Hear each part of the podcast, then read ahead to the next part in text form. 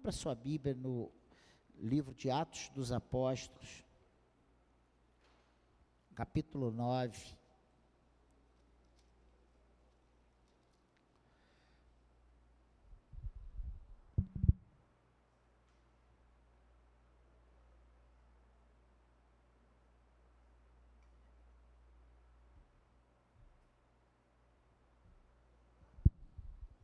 Atos 9.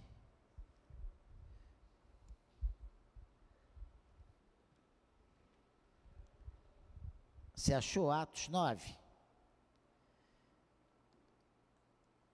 Atos 9 fala da conversão de Saulo. Eu vou ler essa manhã do versículo 1 até o 31. Eu não vou fazer a leitura agora, mas nós vamos trabalhar esses 31 versículos que fala sobre a conversão de Saulo, fala sobre a visita de Ananias, lá onde Saulo, Saulo estava, fala de Saulo em Damasco, fala, de, fala que Saulo escapa dos judeus, fala que Saulo volta, retorna para Jerusalém e em Tarso e termina dizendo que a igreja do Senhor cresce. Mas se você quer dar um título a essa palavra, é que o encontro com Jesus traz mudanças. E nós vamos ver isso na vida desse homem. Saulo, como Paulo era conhecido antes da conversão, ele era um perseguidor da igreja de Cristo. Ele era discípulo de Gamaliel, um mestre renomado daquela época. Ele era um homem poderoso, ele tinha soldados às suas ordens, e a função dele era preservar a lei mosaica.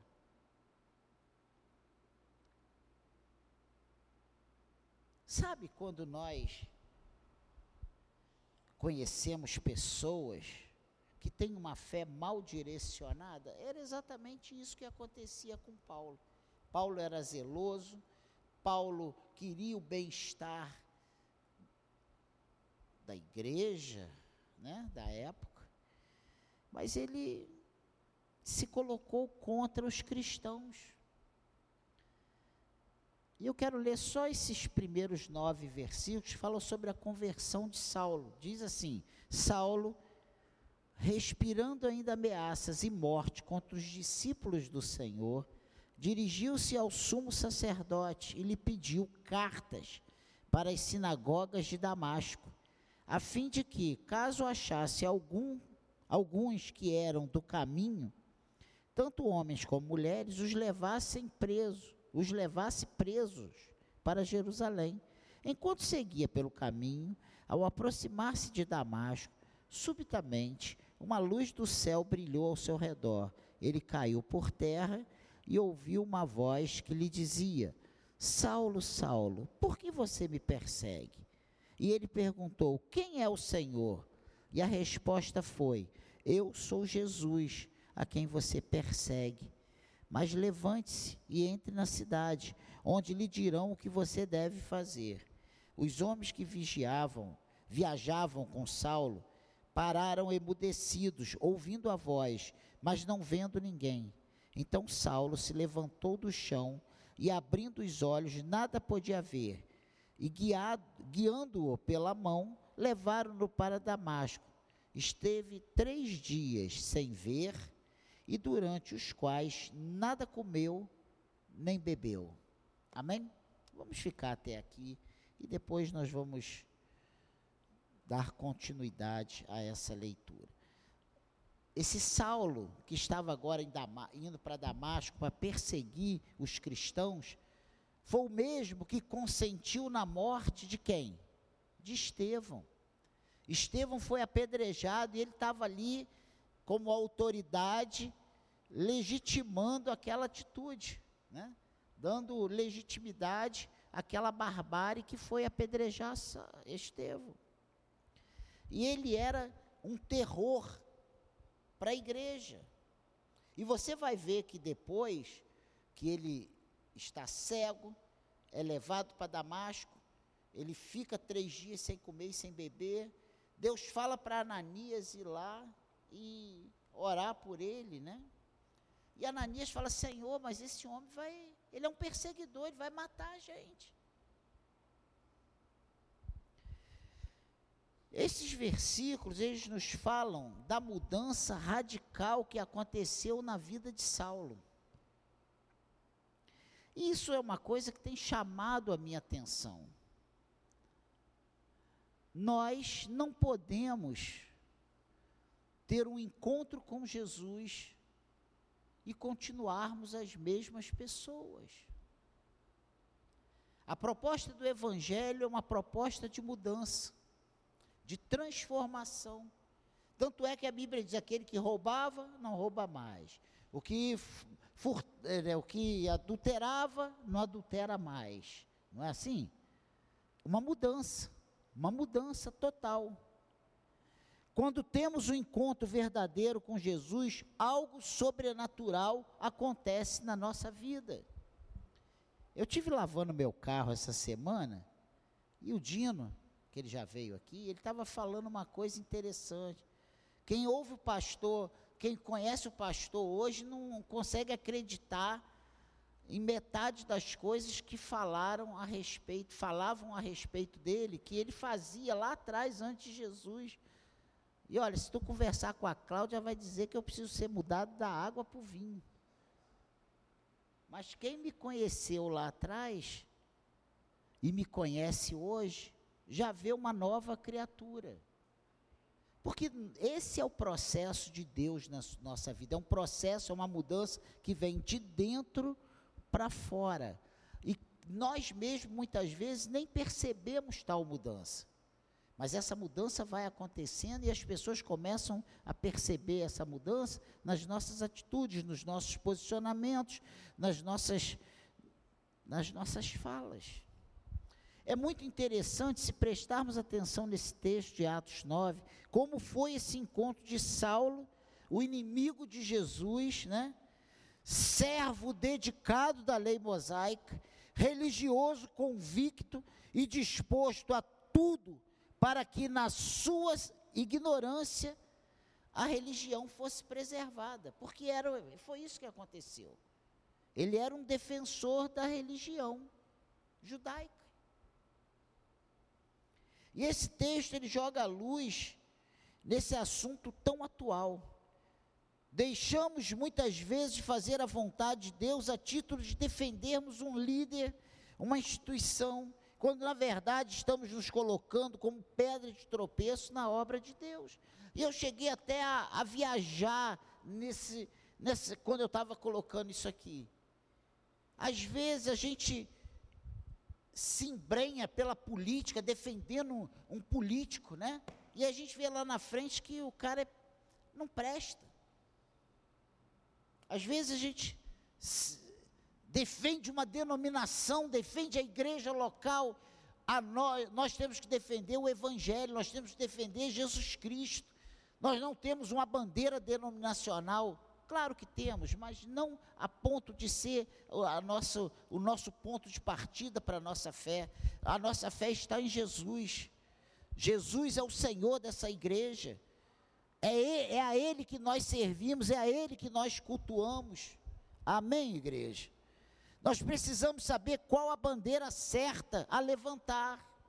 Paulo, aqui na sua ignorância, levantava a bandeira judaica, a lei mosaica. E ele queria acabar com aquela heresia na visão dele, que era o cristianismo.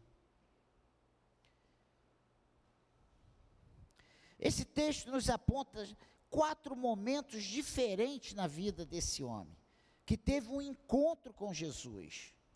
E é isso que me chamou a atenção, porque quando nós temos um encontro com Jesus, não importa o quanto sejamos brabos, o quanto sejamos teimosos, o quanto sejamos, sabe, defensores de um ponto de vista, de uma religião, seja lá o que for, nós quando temos um encontro com Jesus, nós somos transformados. Esse encontro com Jesus traz mudanças. E nós precisamos entender isso. Vamos ver aqui esses quatro pontos. Vejamos as atitudes na vida de Saulo. Primeiro, a perseguição de Saulo aos santos de Deus. Seu ódio pelos cristãos de Jerusalém diz isso. Saulo respirando ainda ameaças e morte contra os discípulos do Senhor. E aqui ele está fazendo referência até a Estevão e toda a perseguição que ele encabeçava, que ele fazia questão de encabeçar. Ele se dirigiu ao sumo sacerdote e pediu cartas para as sinagogas de Damasco. Ele fazia as coisas dentro da lei, dentro do que tinha que ser feito. A segunda coisa interessante dentro dessa perseguição de Saulo aos santos de Deus é que seu ódio pelos cristãos, era o, não só pelos cristãos de Jerusalém, não era uma coisa bairrista ou daquela. Não! Ele falou: não, aqui, aqui em Jerusalém, tudo bem, já matamos Estevão, já, já demos um espalho aqui no povo, agora eu vou para Damasco, que lá deve ter alguém escondido. Isso aí, esse mal tem, tem que ser apagado. E ele diz aqui, ó, no versículo 2: ele pediu cartas para as sinagogas de Damasco, de Damasco, a fim de que, caso achasse alguns que eram do caminho, tanto homens como mulheres, os levasse presos para Jerusalém. Saulo resolve perseguir crentes em Damasco. E esse, esse, é o primeiro ponto, né? A perseguição de Saulo, ele era um perseguidor. Ele era um inimigo, eu poderia até dizer, sem medo de errar, o, o número um dessa, desse levante de perseguição contra a igreja de Cristo. A segunda coisa interessante, o segundo ponto interessante, é a visão que Saulo tem do Filho de Deus, de Jesus. Primeiro, a revelação. Né? O que ele vê? Ele vê uma luz que brilha e cega, e o derruba, essa luz que vinha do céu. Versículo 3 diz aqui, ó. Enquanto seguia pelo caminho, ao aproximar-se de Damasco, subitamente uma luz do céu brilhou ao seu redor.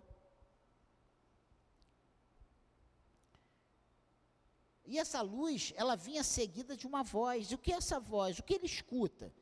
Versículo 4 até o versículo 6. Ele caiu por terra e ouviu uma voz que lhe dizia: Saulo, Saulo, por que você me persegue? E ele perguntou: Quem é o Senhor? E a resposta foi: Eu sou Jesus a quem você persegue. Mas levante-se e entre na cidade, onde lhe dirão o que você deve fazer. Jesus diz a ele: Por que me persegues?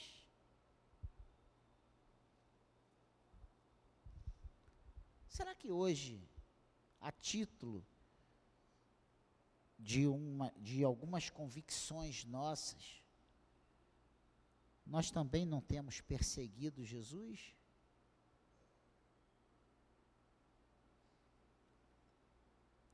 Eu vivo combatendo e às vezes eu preciso me combater, porque a título de fazer a obra de Deus, a gente pode passar dos nossos limites. Nós fomos chamados para as boas obras, nós fomos chamados para agregar, nós fomos chamados para somar, nós não fomos chamados para dividir, nós não fomos chamados para cortar a cabeça, nós não fomos chamados para meter o pé no peito de quem já está caído, nós fomos chamados para abençoar vidas. A, a, a, trazer vidas para o reino, a ajudar aqueles que não estão entendendo exatamente o que eles estão fazendo dentro da igreja. Que o que mais tem de é, são pessoas perdidas dentro da igreja. Pessoas que ainda não entenderam o que é o reino de Deus. Porque quando nós entendemos o que é ser um cristão, nós não damos trabalho. Porque no momento que Paulo, Saulo, teve esse encontro com Jesus, ele pergunta: Quem é, Senhor? Ele diz: Eu sou Jesus a quem tu persegues. Desse momento em diante, houve uma transformação no coração de Saulo. E quais os resultados desse encontro? Aí nós vamos ver aqui nesses versículos finais. Os, os homens que viajavam com Saulo pararam emudecidos, ouvindo a voz, mas não vendo ninguém. Então Saulo se levantou do chão e, abrindo os olhos, nada podia ver. E guiando pela mão, levaram-no para Damasco. Esteve três dias sem ver, durante os quais nada comeu e nem bebeu. Os companheiros de viagem de Saulo o, levar, o, o levam cego para Damasco, e ele não bebe nem come nos três dias seguintes. Esse aí foi o resultado desse encontro com Jesus ali no caminho de Damasco. O encontro com Jesus tem que trazer uma mudança nas nossas vidas, tem que nos fazer refletir. Precisamos deixar de ser quem éramos. É isso que vemos na vida de Saulo. E esses três dias, na minha visão aqui, foi um momento de reflexão. Foi ele repensar a vida dele, se reorganizar a sua fé, os seus sentimentos. Porque se você ler o primeiro, segundo versículo, você vai ver que ele tinha prazer, ele estava disposto a desbaratar os discípulos essa nova religião que estava surgindo para complicar a vida dele. Ah, pastor, mas Saulo teve um encontro com Jesus. Até eu teria essa mudança. Jesus apareceu para ele na estrada.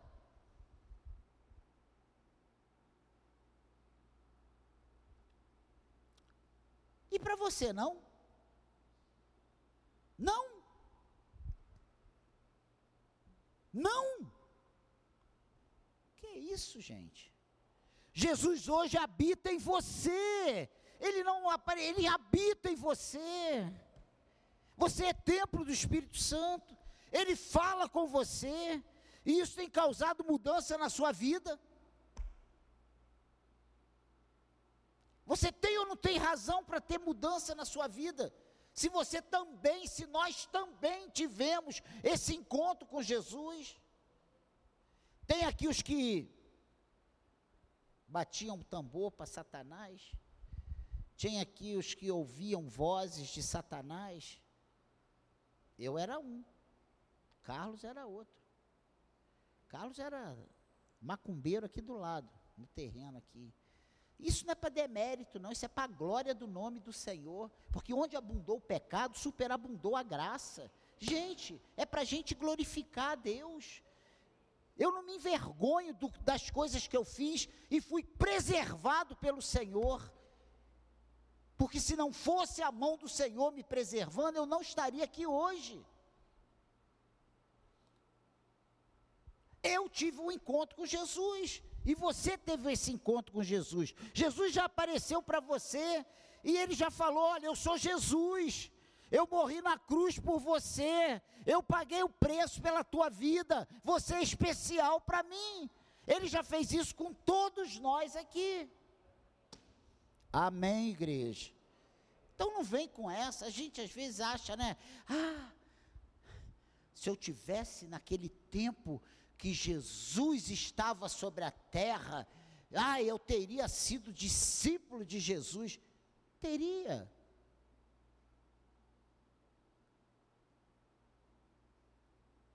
E por que perseguir e matar o Jesus?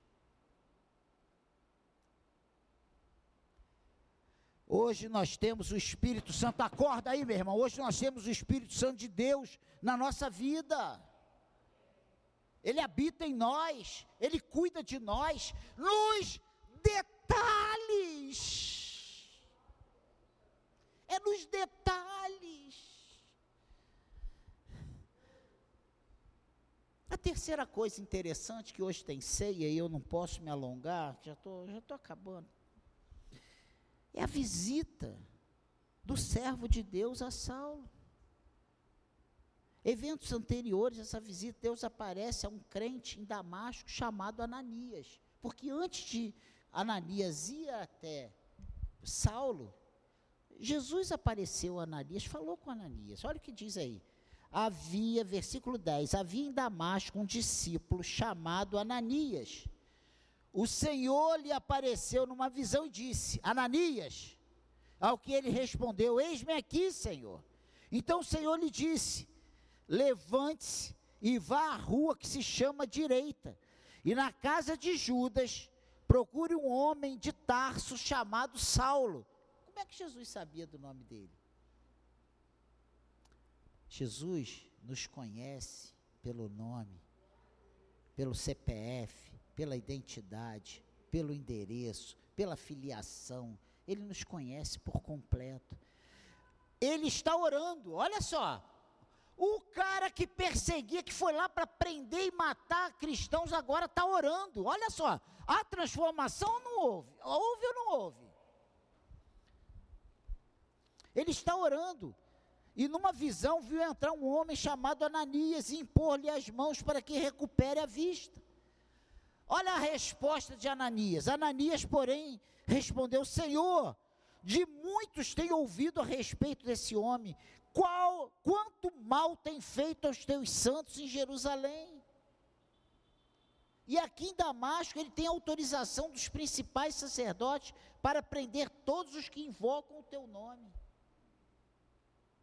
Mas o Senhor disse a Ananias: Vá, porque este é para mim um instrumento escolhido para levar o meu nome diante dos gentios e reis, bem como diante dos filhos de Israel, pois eu mesmo vou mostrar a ele quanto deve sofrer pelo meu nome. Peraí, não, não. O Senhor fez toda essa política, essa pregação nova, neopentecostal, pare de sofrer, né? Ué, as igrejas estão anunciando, pare de sofrer, os cultos estão dizendo que nós não nascemos para sofrer, que nós somos para aproveitar o melhor dessa terra, é só alegria e felicidade. E aí Jesus diz: peraí, foi Jesus que falou isso? pois eu mesmo vou mostrar a ele quanto deve sofrer pelo meu nome. Tu está sofrendo pelo nome de Jesus? Então, meu irmão, quando tu é perseguido, quando tu é colocado de lado, quando nos grupinhos de amizade que você tinha, agora você não faz mais parte, quando o pessoal está brincando lá, contando as anedotas dele lá, e você chega, eles param, e, e aí te perseguem, e aí querem te prejudicar, e aí querem fazer um monte de coisa errada contra você, glorifique o nome do Senhor, porque você está fazendo o que é certo, você está no caminho certo. Triste se eles olhassem para você e falassem: ah, isso aí não é crente, não, rapaz, isso aí é, um 7-1 evangélico, que é o que mais tem hoje no mercado 7-1 evangélico. Deus instruiu Ananias a ir e ministrar Saulo. E ele reluta, conhecendo o passado perverso de Saulo. Ananias está com medo de ir. Mas Deus assegura a Ananias que Saulo agora é um crente. O que Deus tem falado de nós? Como Deus tem nos visto? Hein? Ananias impõe suas mãos sobre Saulo com resultado duplo. Olha o versículo 17 e 18 aí o que que diz. Então Ananias foi e entrando na casa impôs as mãos sobre Saulo, dizendo: Saulo, irmão, o Senhor Jesus que apareceu a você no caminho para cá, me enviou para você, para que você volte a ver e fique cheio do do Espírito Santo. Amém, igreja. Então há um propósito duplo. Saulo é curado de sua cegueira e Saulo é cheio do Espírito Santo. Olha que coisa tremenda. Ah, pastor, mas que mudança que aconteceu? Agora ele está orando, agora Jesus falou. Não. Antes de nós sermos vistos como diferentes pelas pessoas, nós já somos vistos diferentes por Deus. Deus já Deus testemunhou para Ananias, ó, agora ele é meu. Agora eu vou mostrar para ele o quanto custa sofrer pelo meu nome. Mas as pessoas lá fora ainda não tinham visto Saulo em ação. Mas quando a gente tem um encontro com Deus, a mudança começa de dentro para fora e a gente começa a expor quem é que nos transformou. Por que, que nós estamos diferentes? E foi isso que aconteceu na vida de Saulo. Olha os eventos seguintes a essa visita. Versículo 20 até o 22, o que que diz aí? Saulo, olha só, o, o 20, o 19, depois de comer, ó, imediatamente, versículo 18, caíram dos olhos de Saulo uma, umas coisas parecidas com escamas, e ele voltou a ver. A seguir, levantou-se e foi batizado. E depois de comer, sentiu-se fortalecido. Saulo permaneceu alguns dias com os discípulos em Damasco. E logo, e logo, e logo, está escrito aí, gente. E logo, nas sinagogas, proclamava Jesus, afirmando que ele é o Filho de Deus. Todos os que ouviam Saulo estavam atônitos e diziam: Não é este o que exterminava em Jerusalém os que invocavam o nome de Jesus e veio para cá precisamente para prender e levá-los aos principais sacerdotes? Olha só. Paulo começa a evangelizar em Damasco. Ele, ele começa a pregar sobre Cristo em todas as sinagogas. Ele começa a anunciar que Jesus Cristo é o caminho, a verdade e a vida. Ele começa a falar das maravilhas que Deus tinha operado na vida dele. Hoje, muitas vezes, nós temos vergonha de abrir a nossa boca e pregar para as pessoas que a gente não sabe o que pregar. Eu não fiz teologia. Eu só estou há, há 30 anos na igreja, jovenzinho, mal conheço a Bíblia.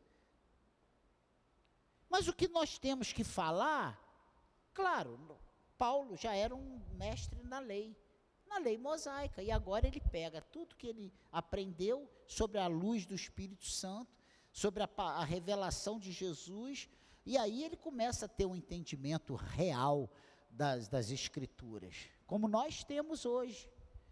Mas é só falar o que Jesus tem feito na nossa vida, o que Jesus fez na sua vida, quais as mudanças, as transformações. Fala da alegria que ele inundou o teu coração. Se ele te inundou de alegria, hum? ele prega. A segunda coisa é que ele começa, então, agora, a viver uma nova etapa na sua vida. Ele sai da condição de perseguidor para perseguido. E foi isso que aconteceu versículo 23 até o versículo 25. Olha o que, que diz.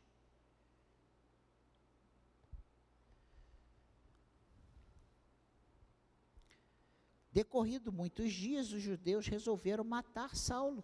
Mas ele ficou sabendo do plano deles. Dia e noite guardavam também os portões da cidade para o matar.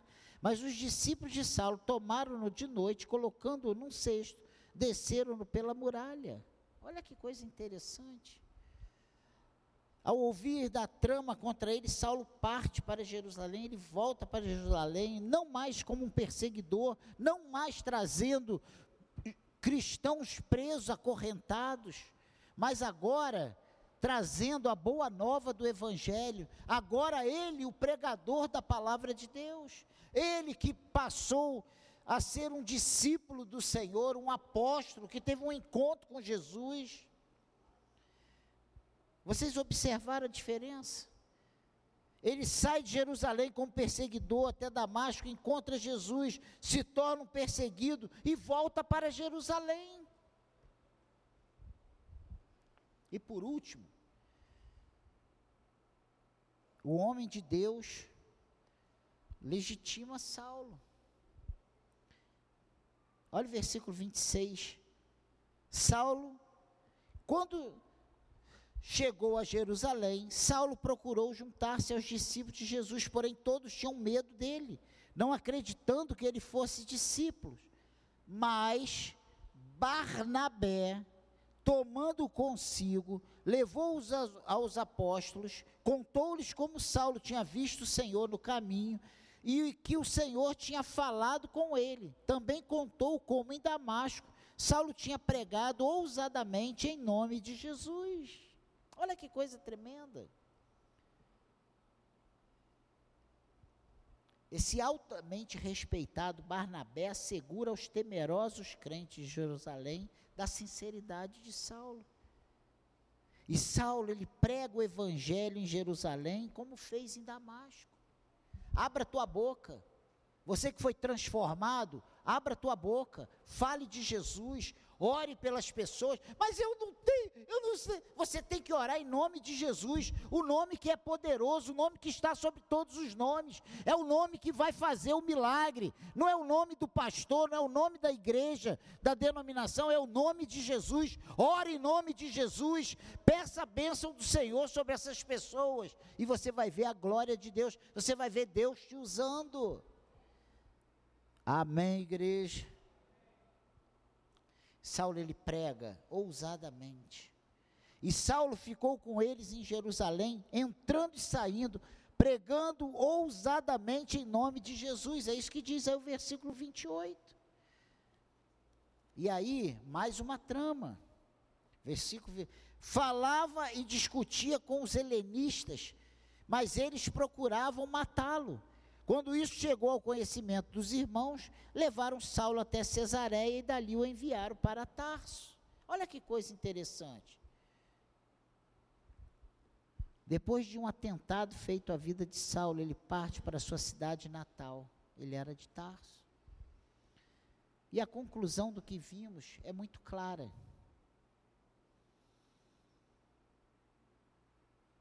Não há possibilidade de ter um encontro com Jesus, um encontro verdadeiro com Jesus e sair do mesmo jeito.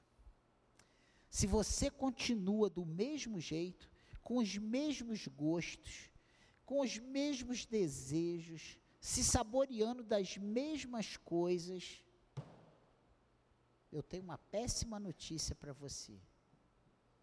Você precisa ter um encontro com Jesus. Porque na hora que você tiver um encontro com Jesus, de verdade, vai começar um rebuliço dentro de você que você não vai saber explicar. E as coisas vão mudar na tua vida.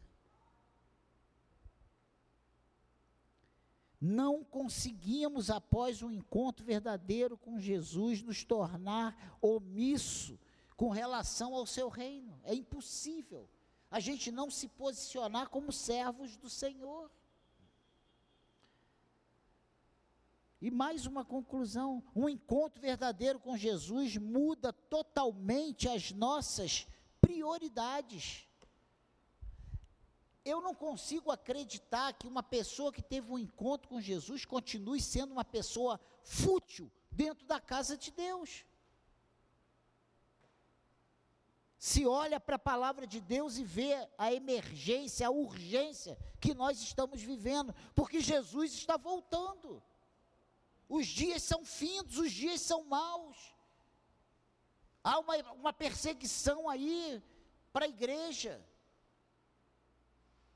E ela é sutil, ela é, sabe, uma, uma coisa ainda um pouco, um pouco velado para aqueles que não têm os olhos muito abertos para isso. Presta atenção, acorda aí, em nome de Jesus. Dá um soco nesse irmão do seu lado aí. Um soco não, mas um catucão. Pelo amor de Deus. O homem, Jesus está voltando e o homem está dormindo, vai cair. Não sei se a Bíblia, o celular, a carteira de dinheiro não cai, porque ele sentou em cima. A nossa vida perde o sentido sem Jesus. Saulo sabia exatamente qual seria o tratamento dali por diante, e ele sofreu horrores. E ele, lá numa das cartas dele, ele se coloca e ele se defende, se defende, ele se apresenta, né? como o homem que tomou quantas quarentenas, menos uma? Quatro. Naufrágios, vários. Prisões. Teve um que ele pegou o pior dos, das tempestades, o navio se despedaçou nas rochas, ele cai numa ilha chamada Malta. E quando ele vai ali tremendo, aquela água gelada, tremendo para esquentar a mão no fogo, uma víbora vem e morde a sua mão, dá uma picada na mão. O pessoal da terra olha e fala assim: os nativos, esse é um amaldiçoado.